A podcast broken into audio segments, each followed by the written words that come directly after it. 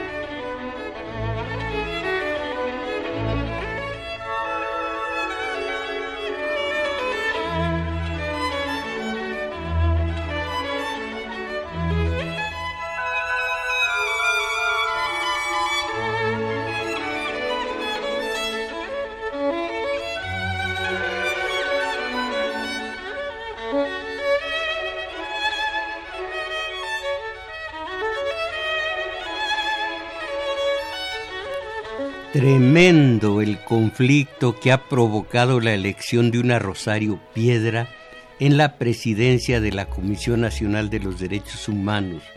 Un conflicto artificial, como todos los que los pripanistas y los oligarcas, sus medios de acondicionamiento de masas y los periodistas al servicio de los susodichos eh, radio, eh, televisión, prensa escrita, provocan a todas horas, eh, de todos los días, ante las medidas de gobierno del presidente del país, con ánimo de que ustedes adviertan el comportamiento desigual y tendencioso de los medios, entre comillas, presento aquí dos momentos en la historia nacional de los derechos humanos, uno de finales del sexenio de Peña y este del tabasqueño López Obrador. En el 2015, los principales observadores exhibían, ah, observadores internacionales, exhibían a Peña como violador de los derechos humanos en México. Y él, cuando se vio forzado a responder a los observadores extranjeros, les contestó México enfrenta retos en la protección de garantías. Sin embargo, en esto lo mismo sucede eh, eh, lo mismo sucede en todo el mundo.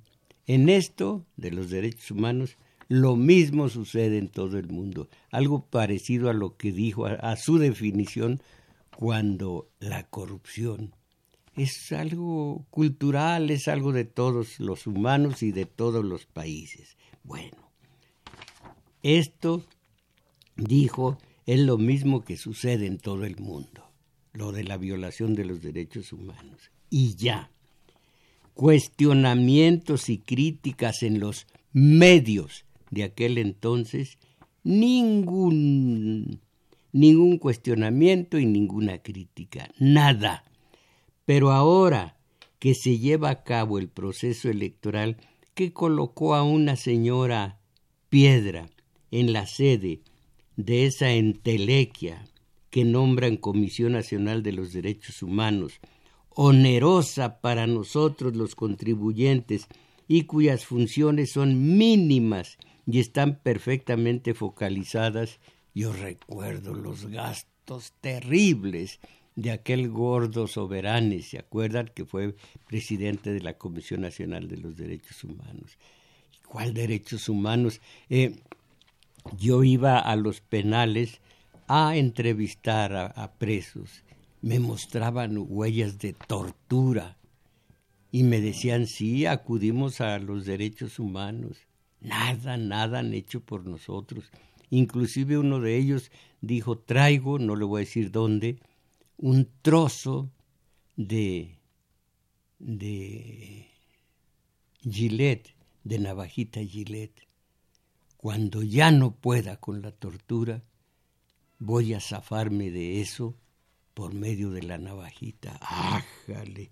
Pero, Comisión Nacional de los Derechos Humanos, puro dinero y ¿qué hace? Si me lo dijo el maestro y me lo han y lo he leído en diversos con diversos analistas. Lo primero que debería hacer es que viera cómo se enriquecen a costa del trabajador los oligarcas. Eso debería ver la Comisión Nacional de los Derechos Humanos. Ahora la nueva, ah, qué de buenas intenciones. Yo a mi edad ya no le creo. Ya no le creo a esa señora, pero nada. Ni le creo a la Comisión de los tales derechos humanos. Pero, en fin, les digo que sus, sus actividades son mínimas y muy bien focalizadas. Eh, que, y qué de clamores, reniegos y denuestos ha provocado en el grupo de los Javier Lozano y Felipe Calderón, de los Marco Cortés y los Fernández de Ceballos, aunque creo que esta vez Fernández de Ceballos se ha quedado prudentemente en silencio. No estoy seguro. Ahora, captan ustedes el diferente rasero en la crítica. La crítica a uno y otro de los presidentes del país. Por supuesto que ustedes pueden y deben ver esa diferencia. Eh, pueden eh, eh, sopesar esa disparidad de criterio entre lo que usufructuaban ayer y lo que hoy han perdido los medios, sus dueños, los empresarios y grandes comerciantes, y los voceros oficiosos cuánto habrán perdido que así se revuelven furiosos atacando, algunos sabiendo lo que hacen y otros sin, sin, saberlo. El chiste es atacar a López Obrador. No lo defiendo, yo no creo en él.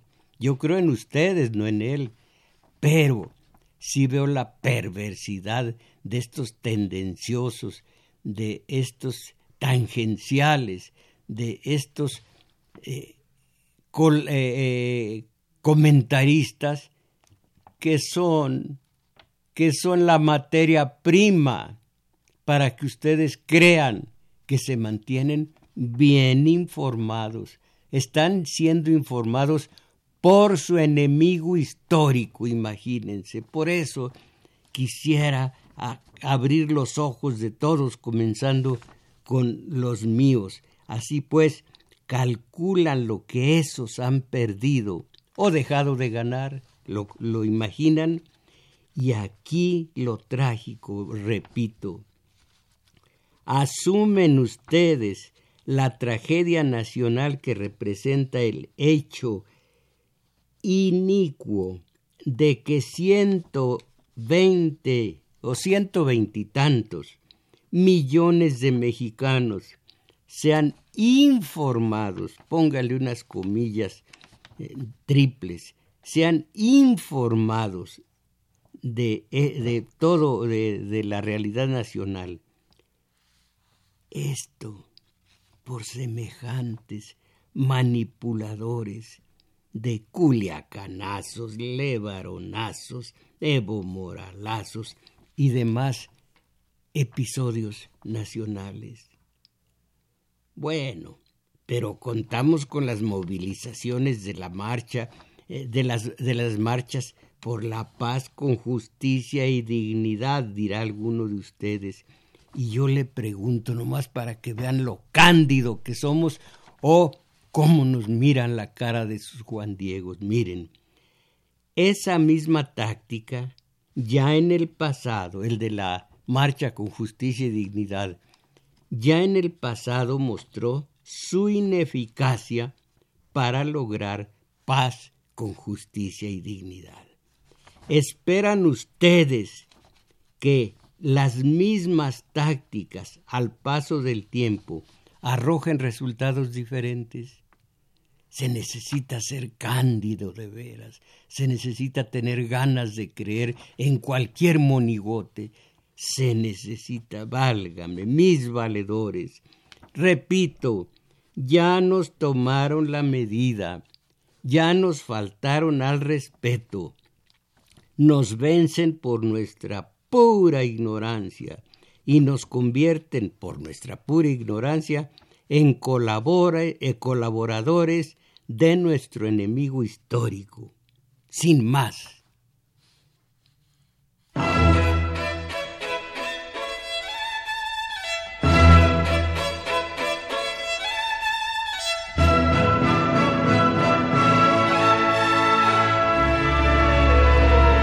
Miren, les pregunto sobre esto. ¿Han, ¿Han captado ustedes la diferencia de criterio en los que les proporcionan los, la materia prima para mantenerlos informados. De eso les pregunto, no de, no de que se me eh, disgreguen, no que se desparramen por algo que a mí no me interesa, a nuestro programa Domingo 7 no le interesa, le interesa el tema. Y ustedes muestran con esto el interés también que les despierta. No, que en, en Cuautitlán hay una, hay un, el agua tirándose, bueno, pero para esto hay otros programas. O allá ustedes, pero yo me desilusionaría con que me salieran con otro tema. Eh, la compañera Isabel Macías caramba, cómo se deshizo, cómo se le hurtó el cuerpo a Freud. Pobrecito de Freud se quedó chiflando en la loma. Sí, hoy sí. Sí, maestro. Pues los vamos a invitar a que ustedes llamen y participen como cada domingo y aquí les vamos a dar lectura a sus mensajes y en los teléfonos ya nos están auxiliando como cada domingo Daniel Cruz y Carlos Valencia. Y estos son los números telefónicos para el área metropolitana 55 55 36 89 89 y resto de la República 800 50 52 6 88.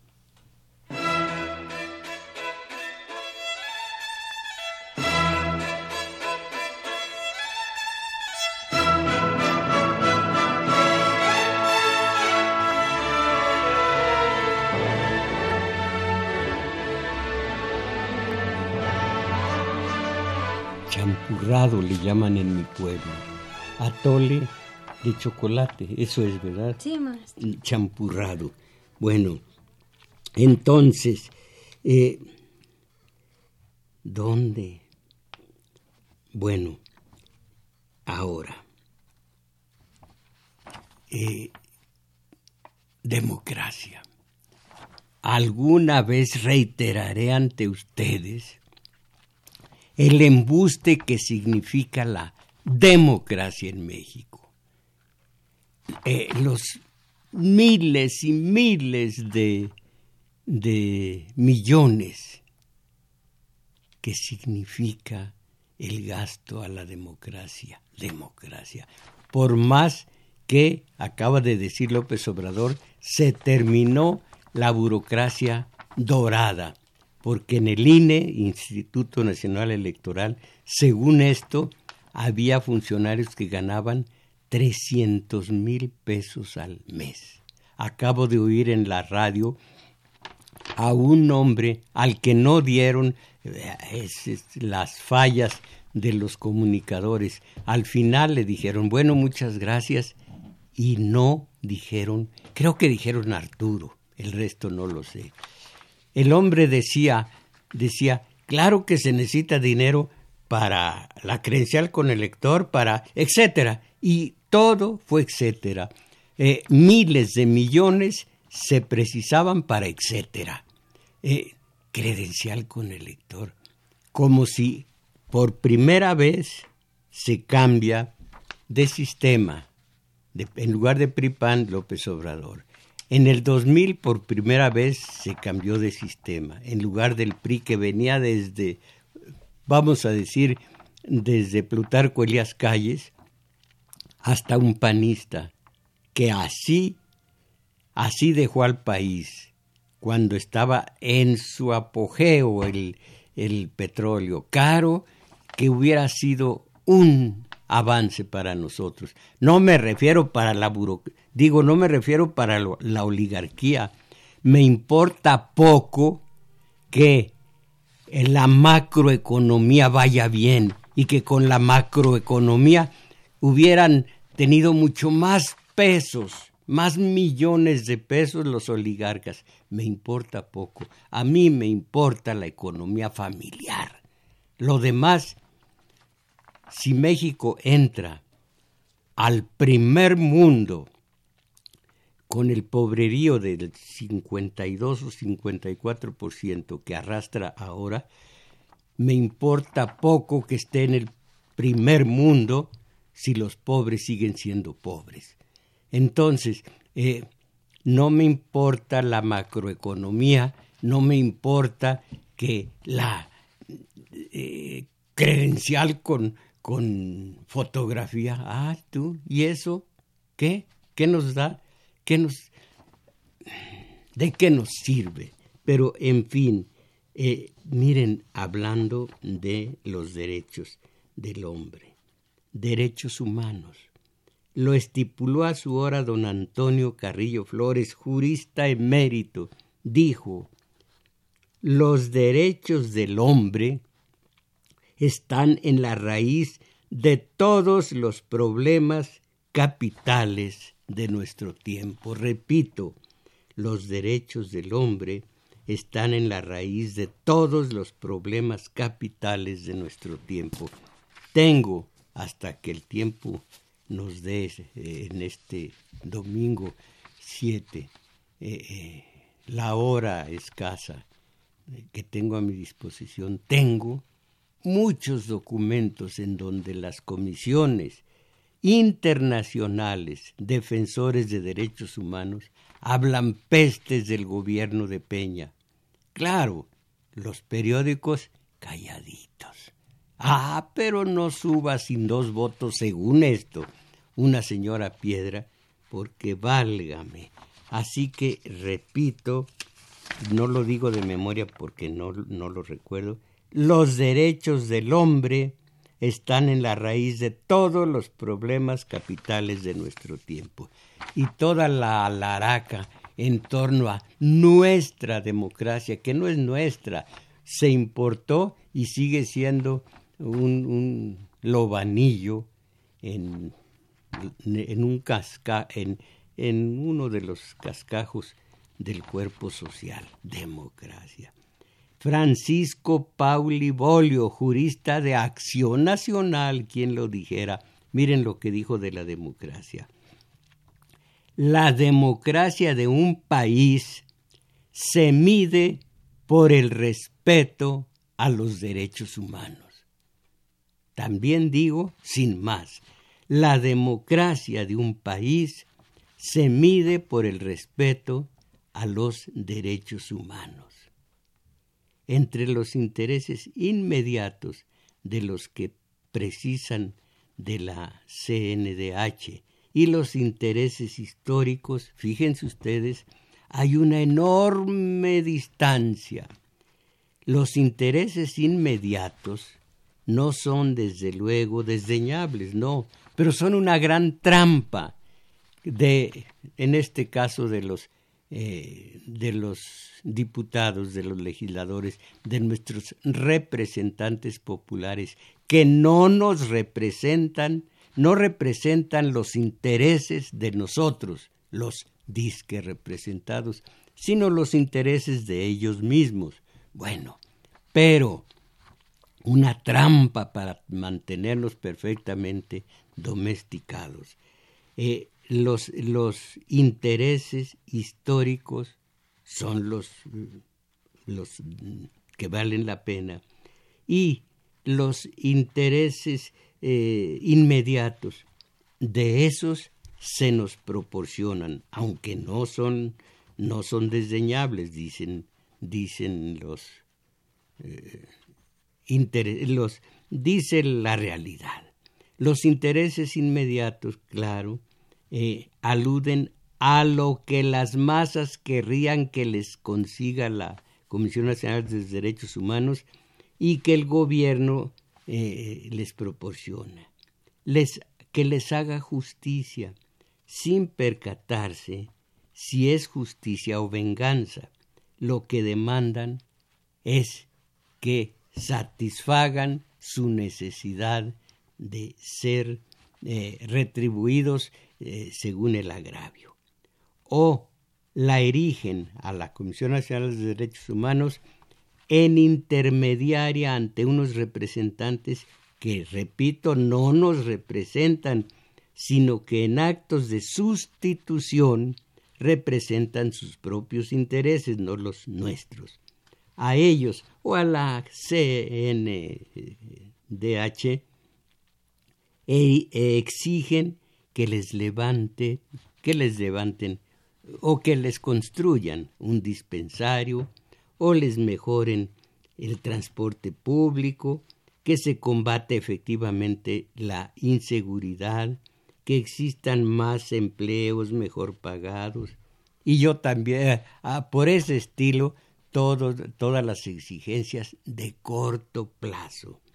Los intereses inmediatos, deseos, preferencias, demandas, prenden en general en la gente pobre de manera espontánea, cuando no existe un nivel de conciencia de clase que hable del cambio histórico que precisamos. No. La CNDH opera entonces como representación de los necesitados, sí, pero el necesitado satisfará ciertos deseos, satisfechos por sus representantes populares, lo eh, suponen, pero no harán nada, absolutamente nada, ni la comisión, ni los diputados, a favor de la emancipación social. Esa no porque me hiere. La demagogia del diputado o de la CNDH se muestran aquí en toda su desnudez, se engañan a las masas beneficiándolas y si las benefician a corto plazo eh, con, unas eh, eh, aspirinas contra el cáncer de la sociedad. Se adormece a la gente con la estrategia de ese espejismo. Sí, te levanto un dispensario, te levanto un auditorio, un, cualquier cosa a este tamaño, sin más. Bueno, los intereses históricos de los trabajadores y de la mayor parte de los solicitantes son, tienen que ver con la lucha contra las innumerables esclavitudes del hombre. Cómo se han hecho ricos los ricos que emplean obreros. ¿Cómo? Bueno, lo que posibilita el traslado de los intereses inmediatos a los intereses históricos, o para ser más precisos, lo que impide que los intereses inmediatos, en clave reformista, se hipertrofien de manera tal que hagan esfumarse los intereses históricos, o se les relegue al más incierto de los futuros, es la conciencia de clase. Cada cual es, por desgracia, extremadamente, extremadamente restringida en nuestro medio. La cual, quise decir no cada cual, la cual conciencia de clase realmente no existe entre nosotros y nos han hecho creer, sobre todo a los obreros, que cuál conciencia de clase, las clases ya no existen. Ya Slim y la señorita vestida de teguana en Sambors ya son iguales, ya son iguales, ya no hay clases. Democracia. elecciones, Comisión Nacional de los Derechos Humanos fueron creados, creadas, es femenino, exclusivamente para reproducir las condiciones de existencia del sistema capitalista. Ah, pero nuestra ignorancia en lo que atañe a la teoría política no fuera el clásico pasecito a la red, no fuera esa monstruosa muestra de domesticidad de cuarenta mil aturdidos aplaudiendo a una exhibición, simple exhibición de unos tenistas. ¿Hasta cuándo aprenderemos? ¿Hasta cuándo dejaremos de ser borregada? Hasta, bueno, no borregada, repito, voy a decirlo como lo dice Fromm y como lo dice Chomsky. ¿Hasta cuándo dejaremos de ser rebaño? Ah, pero eso sí, los picados de gringo van a decir fue grandioso, fue grandioso. O el clásico pasecito a la red. ¿Cuándo? Llegará ese cuándo, compañera Isabel Macías. Champurrado.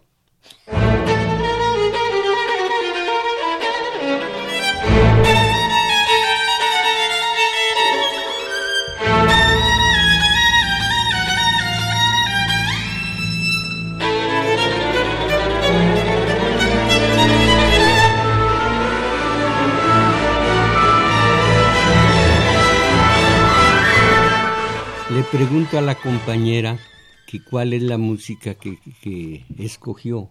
Sensan. Eso, Sensan.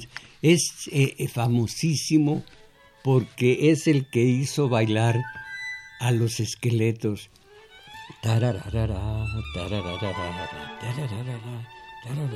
los esqueletos rumberos es el mismo, eh, puro violín.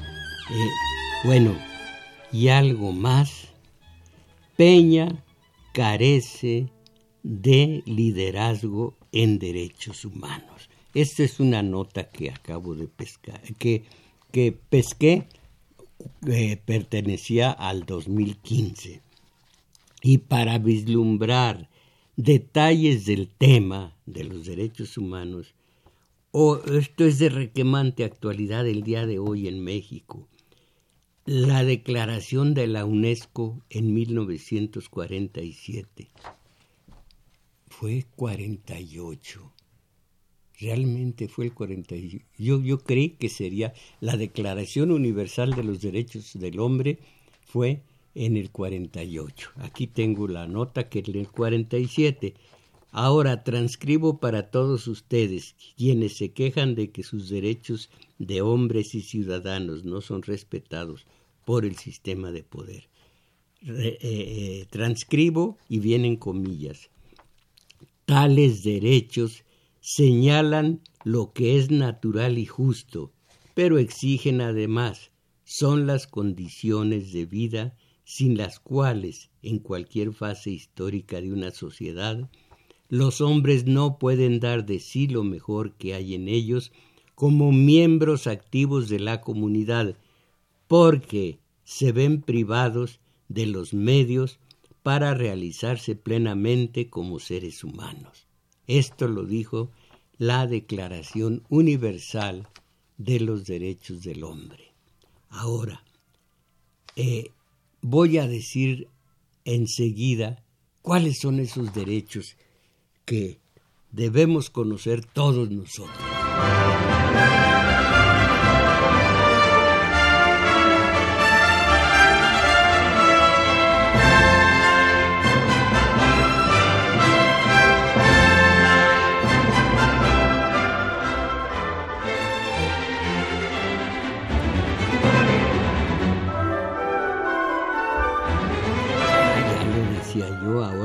Leo, la Declaración Mundial e, Iberoamericana de 1948, ahora sí, estipulan cinco tipos de derechos humanos. Sintetizados van aquí estos cinco tipos de derechos humanos. Los civiles, bandera de lucha contra un poder injusto, atañen al respeto a la vida misma, a la libertad, a la seguridad personal y a la prohibición de los castigos crueles o degradantes. Ah, aquí nunca ha habido castigos crueles o, degradantes. No sufrir discriminación. Aquí no ha habido discriminación. Ah, discriminación alguna en razón de raza, color, sexo, lenguaje, origen nacional, etc.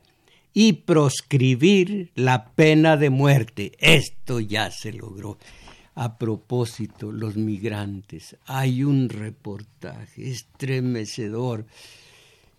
Eh, en lugar de leer una novela de, de por ejemplo, eh, yo el Supremo o alguna otra de esa naturaleza, voy a leer porque no alcancé a ver en la mañana son treinta y tantas hojas de un reportaje espléndido acerca de los migrantes, los migrantes y su forma de, de malvivir en el sureste. Viven, dicen ellos, vivimos en la cárcel, esto es una cárcel, pero están sus derechos humanos violados totalmente. Ahora, eh, los derechos civiles, Ahora, derechos políticos, parte activa de los individuos en el gobierno y acceso en condiciones de igualdad a las dignidades públicas. La voluntad del pueblo definirá su estatus político y será la base de la autoridad del gobierno. Ahora hay autoridad en el gobierno. 30 o 32 millones de votos lo certifican. ¿Qué autoridad hubo con Peña, el de Televisa y Monex? ¿Qué autoridad eh, civil hubo con Calderón, que tuvo que entrar por una, una puerta excusada? Venía de lo excusado para lo excusado y entró por esa puerta de atrás a tomar posesión de su cargo y a fajarse, a trincharse la tricolor. Qué terrible, qué terrible. Derechos económicos abarcan libertad de trabajo, condiciones favorables en, en las labores, protección contra el desempleo, el derecho a recibir una retribución favorable que asegure al trabajador y su familia una existencia compartible con la dignidad humana y a un nivel de vida adecuado para su salud y la de su familia que concluyen que incluyen, perdón, los servicios sociales necesarios. No, este es muy corto, está protegiendo la Declaración Universal de los Derechos del Hombre está protegiendo a los plutócratas, a los oligarcas, a los empresarios, a los intereses de los empresarios. Derechos sociales, al descanso y al ocio. Este es muy importante. Hay una hay un libro de del yerno de Marx se, se llama eh, ahora les digo cómo se llama el yerno de Marx que se llama Derecho a la pereza y es muy interesante. Eh, entonces, derecho de descanso y al ocio, asistencia y cuidado especial en la maternidad y los niños nacidos dentro o fuera del matrimonio. Esto ya no, ya se estila. Todos son hijos legítimos, nazcan como nazcan y nazcan de quien nazcan. Todos gozarán de la misma protección social, por supuesto, yo, soy hijo legítimo y que por ser hijo legítimo valgo más que eh, alguien que no haya, eh, cuyo nacimiento no sea semejante al mío, por supuesto que todos somos iguales. Derechos culturales, hay en México cultura, derechos culturales. La educación elemental será gratuita y obligatoria. La educación superior, al igual que la de la índole técnica y profesional, se pondrá al alcance, hasta allí dice al alcance, son derechos del espíritu.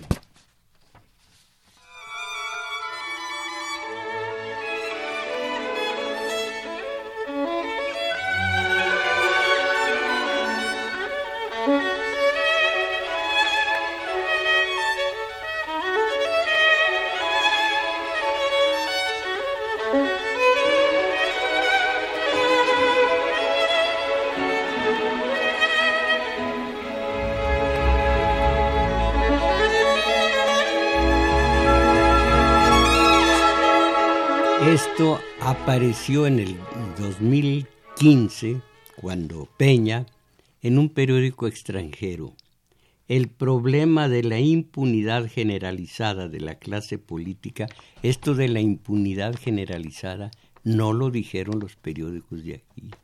¿Qué hubieran dicho si esto se publica el día de hoy? ese López Obrador. Bueno, el problema de la impunidad generalizada de la clase política, sea en casos de corrupción, de asesinato o desaparición forzada de personas, o por omisión de acciones esenciales en materia de justicia y de políticas públicas, ha llegado a un punto límite el cambio de época que se perfila en eh, perdón, el cambio de época que se perfila es en realidad la culminación de un largo proceso de acumulación de indignidades. Se dijo en el exterior, aquí ninguno de los periódicos lo decía, eran, estaban apapachados.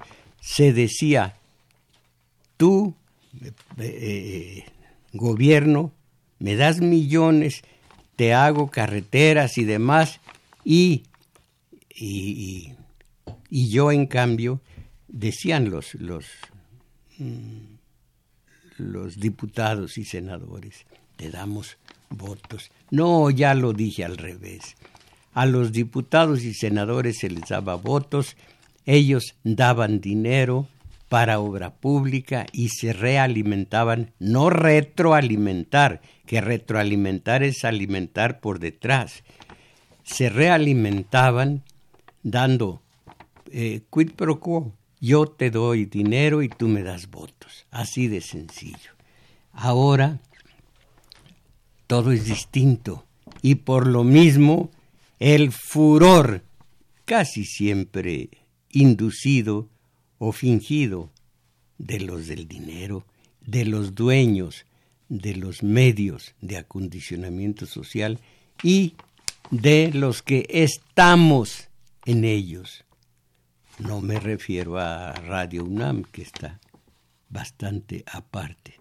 Entonces, el cambio de época que se perfila en la realidad, ya esto lo digo, es la culminación de un largo proceso de acumulación de indignidades.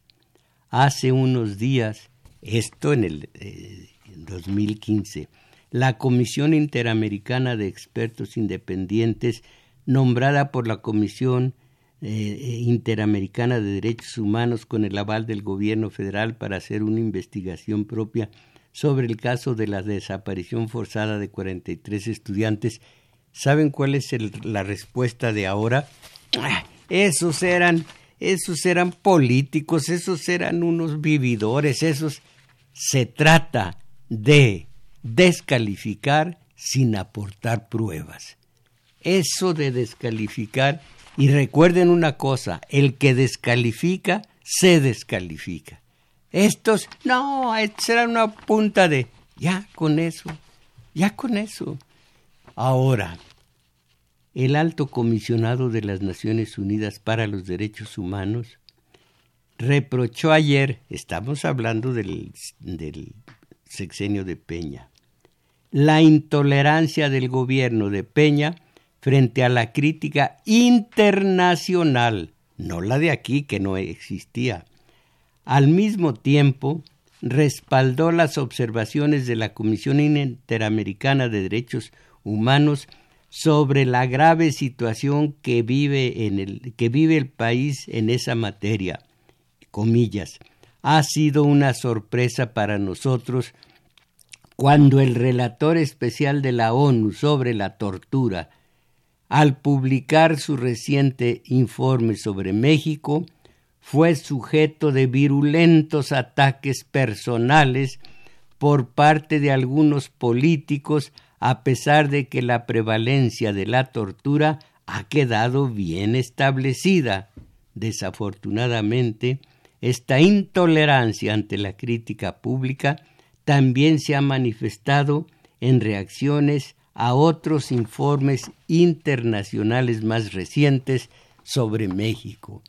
¿Y dónde creen ustedes, mis valedores, que se publicaron estas reacciones virulentas a los señalamientos internacionales sobre tortura, sobre derechos humanos eh, eh, conculcados, sobre tratos crueles, ¿en dónde creen que se publicaron?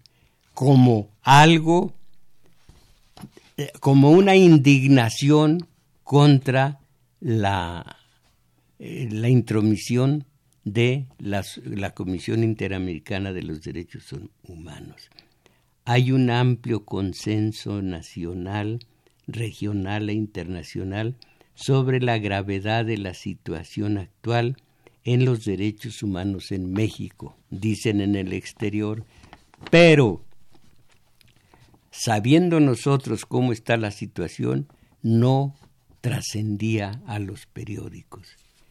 Ahí habla del caso Iguala y demás. Eh, nosotros como gobierno federal, dijo uno de los, eh, de los funcionarios, nosotros como gobierno federal no solo no tenemos nada que esconder, sino tenemos mucho que mostrar. ¡Ah, qué bonita frase! ¡Qué bonita frase!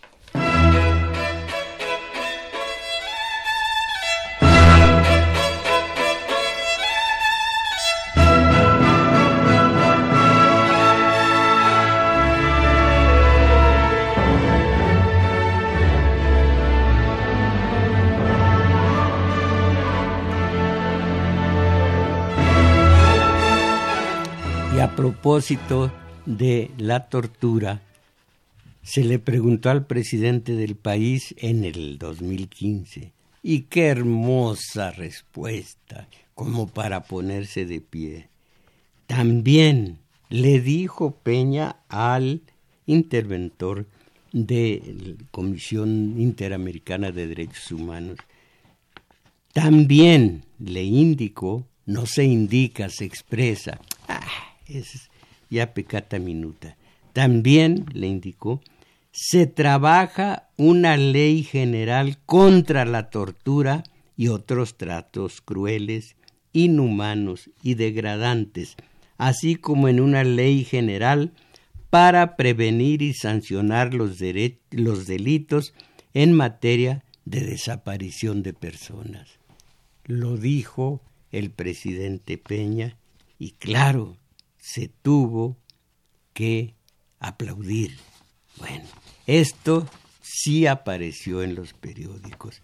Y qué latoso era desde entonces, lo digo de broma, eh, Álvarez y Casa, entonces estaba en la Comisión Interamericana de Derechos Humanos, eh, dijo el secretario de la Defensa Nacional, que era entonces Salvador Cienfuegos, eh, eh, no, no manda o es el que manda en relación, en, sustitución de Peña. Y el Cienfuegos le reviró de inmediato. Eh, había preguntado Álvarez y Casa si son los militares o el presidente de la República quien tiene la última palabra en el país, si son los militares o si es el presidente. Eh, de inmediato Cienfuegos le reviró y sostuvo esto, que las Fuerzas Armadas del país se mantendrán en la línea de acción marcada por su comandante supremo, el presidente Enrique Peña Nieto, con absoluto respeto, con absoluto respeto a la ley y el irrestricto respeto a los derechos fundamentales.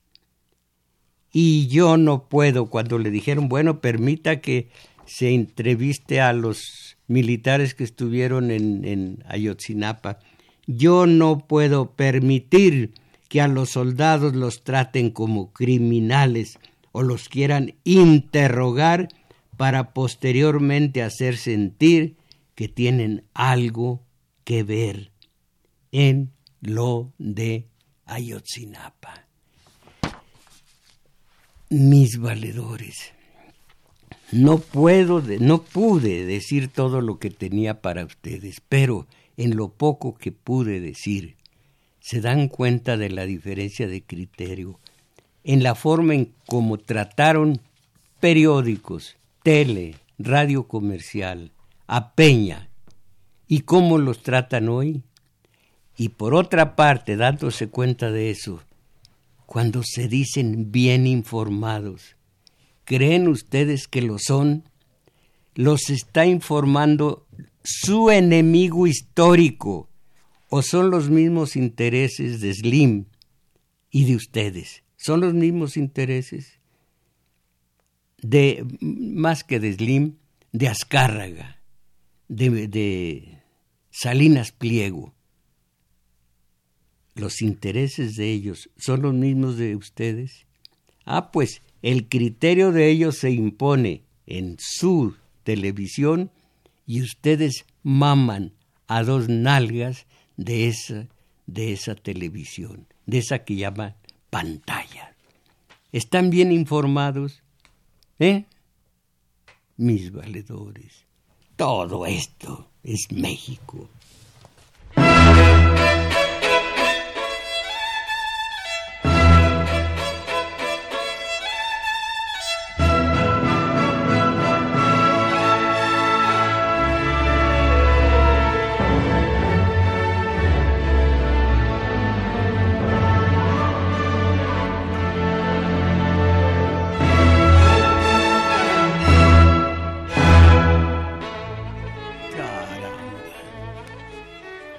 Antes que nada, teoría política, no estar, no estar donde estamos, caramba. Sábados, 11 a 13 horas, taller de teoría política. Está estupendo, estupendo el, el curso, mucha gente. Eh, taller de teoría política en El Juglar centro cultural situado en Manuel M. Ponce 233. Es de 11 a 13 horas. ¿Cómo llegar a El Juglar? Eh, si vienen en, en el Metrobús, se bajan en la estación Olivo, caminan rumbo a Revolución, dos cuadras largas van a toparse con un parque, un parquecito, lo cruzan ustedes y enfrente, no, enfrente, ¿cómo se llaman esos muñecos grotescos? Voy a estar yo esperándolos. Y a propósito, sábado y domingo hay diferentes mm, formas de aplacar el hambre si es que uno lleva, con lo que yo agradezco al compañero Jaime. Cardona. Ah, dígalo fuerte. Jaime Cardona. ¿Qué lleva, por ejemplo, ayer tortitas, tortazas de, imagínense, de bacalao. Bueno, eh, eh, bueno, ¿a qué viene el bacalao? Ah, estoy, estoy agradeciendo a Jaime Cardona. Bien, eso el sábado taller de teoría política en el juglar 11-13 horas. Allí mismo en el juglar, centro cultural, muy acogedor. Allí mismo, taller de lectura, algo mucho, muy distinto, pero también muy útil para ir saliendo de la mediocridad. Esa mediocridad que exhibe, y no voy a decir su nombre, pero, pero caramba, hábleme por teléfono para, para instruir la compañera, no sé quién sea, pero ni siquiera dónde está este, esta colonia, pero escucho sobre las olas o pregunta tal vez, escuchó sobre las olas el día del desfile.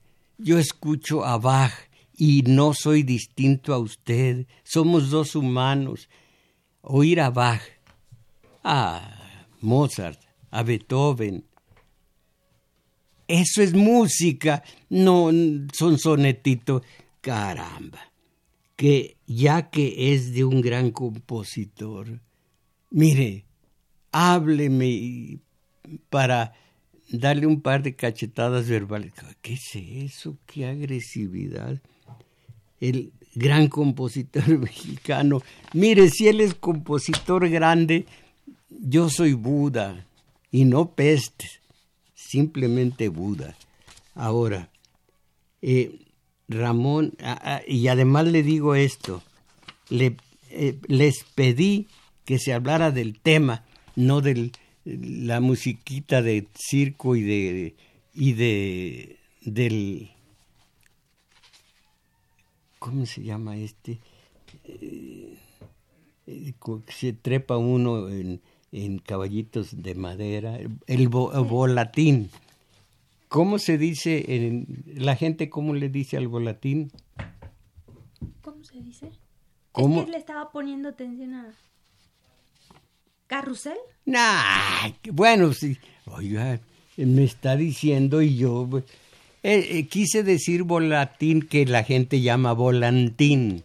Eh, con esa musiquita van, van girando. bueno, de los Reyes Rambón, Delgado Ortega, la prensa está unida contra el actual presidente siguen a favor de Peña. También los expresidentes se han unido contra el presidente sin tener autoridad. El Estado de México sigue dominado por el grupo Atlacomulco con el negocio de las de las autopistas, bodegas, etcétera, que, eh, que no me va a ayudar, me va a dejar Dice José Romero, los medios de comunicación critican actual gobierno, pero el que se despecha con la con el que se despacha con la cuchara grande en crítica es un tal José de la estación ABC. Ah, permítame, permítame. José Romero, perfecto. No use. Es una humilde sugerencia no use lugares comunes, se despacha con la cuchara grande, no, no use lugares comunes. Eh, los, los hombres de ideales, los seres de ideales, ya no usan lugares comunes. Belén Cortina, desde que aparecieron los derechos humanos en México, todos, em, todo empeoró, ha sido negativo para la sociedad. Se refiere a la a la Comisión Nacional de los Derechos Humanos. Juan Guzmán, la primera cadena que debe romperse es la más dura, es la más dura de romper eh, con los prejuicios, costumbres y creencias que nos llegan desde el nacimiento. Es decir, es difícil luchar contra la borregada más cerrada, contra la propia familia. Pero tenemos, tenemos eh, tradiciones, tenemos costumbres, tenemos dietas que son positivas y que no debemos eh, dejar de lado porque nos desnaturalizaríamos. Raúl Gómez, salud.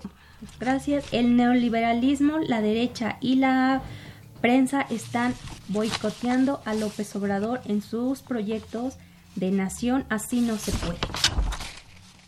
Fernando, Fernando Galindo López Obrador va a poner a... ¿Va a poner qué está? Va a poner... Ah, sí. No, pues si ya lo puso. Ah, que lo va a poner en la Suprema Corte de Justicia para apretarnos el pescuezo. ¿Qué es eso? Fallad es el hijo de García Paniagua, de Javier García Paniagua, y es muy bueno como, pues como detective, como policía. ¿Eh? A ver, eh, Arcadio, no, no, no, no, Alfredo Rodríguez, el callo de hacha, el callo de hacha o el callo de lucha, quién sabe. Y Ciros están chillando porque ya no se están recibiendo la lana que recibían antes. Saludos al maestro y todo el equipo.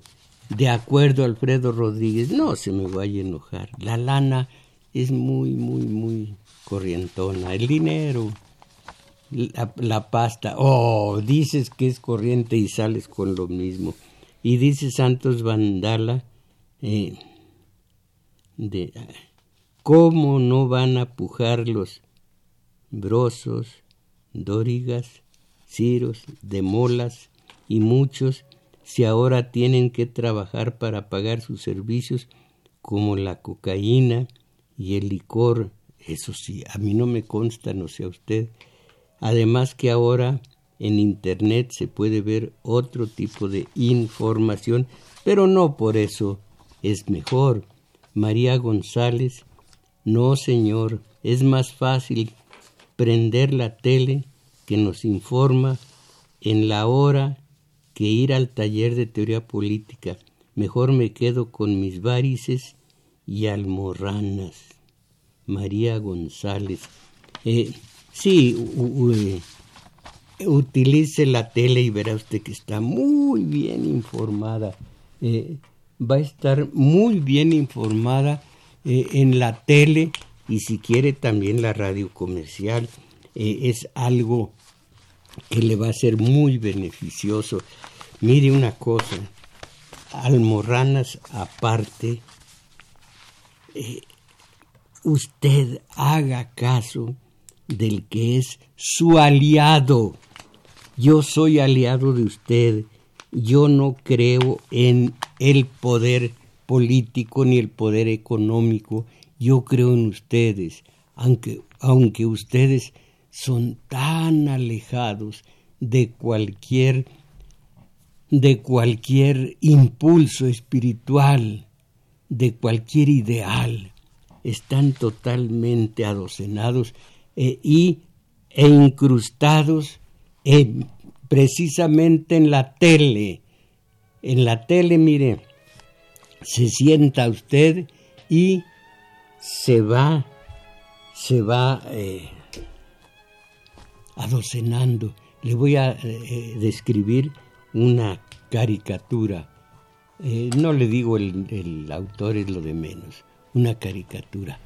Es un individuo sentado en la posición del pensador, con una mano ya sabe dónde, piense y piense y se ve su cerebro, la mitad del medio hemisferio está al aire, a la vista. Y todo el engranaje está trabajando, dando vuelta, dando vuelta todo el engranaje. De pronto alguien le coloca una pantalla, una televisión enfrente él apenas se da cuenta. Empieza a ver, a ver, a ver. Y su cara se va volviendo levemente tonta, para no decirlo de otra manera, tonta. Y, y se va deteniendo el engranaje de su cerebro, se va deteniendo. Y todo lo que ve en la tele es el alimento espiritual de ese infeliz. Eh, Yo creía que ustedes en México... Ay, ay, ay. Bueno, aquí está una muestra. tómenla como prueba de mis palabras, que mis palabras tienen un sustento absoluto. Maestro, yo creía que usted era mexicano. Ya no lo voy a escuchar por haber despreciado la música de Sobre las olas. ¿Qué le parece o qué les parece? ¿Quién habló de prejuicios? ¿Quién habló de dogmas? ¿Quién habló de, de ignorancia? Mm, yo creí que era usted mexicano. Mire, eh, Bach es alemán y lo mismo Beethoven y de alguna manera austriaco lo mismo es eh, Mozart. Eh, de Estados Unidos hay un portentoso, dos, pero uno sobre todo, portentoso novelista llamado William Faulkner. Sí, ya me voy, Faulkner. Entonces, yo tomo lo mexicano, soy cascán de origen, según por mi abuela, eh, del Cerro del Mixtón, conozco mi historia, soy mexicano, pero no soy mediocre. Es todo. Agradecemos su valimiento a Crescencio Suárez en los controles, Arturo Flores en metadatos, a Juan Carlos Osornio en continuidad y en los teléfonos nos auxilian como cada domingo Carlos Valencia y Daniel Cruz que también graba este video que ustedes pueden ver en la semana en la página de YouTube de Tomás Mojarro Oficial. Y hoy como cada domingo ustedes están invitados al taller de lectura, una de la tarde, el maestro Mojarro e Isabel Macías. Ahí los estaremos esperando y mis valedores a salir, a salir de la mediocridad, a no dar muestras de mediocridad absoluta. Ánimo.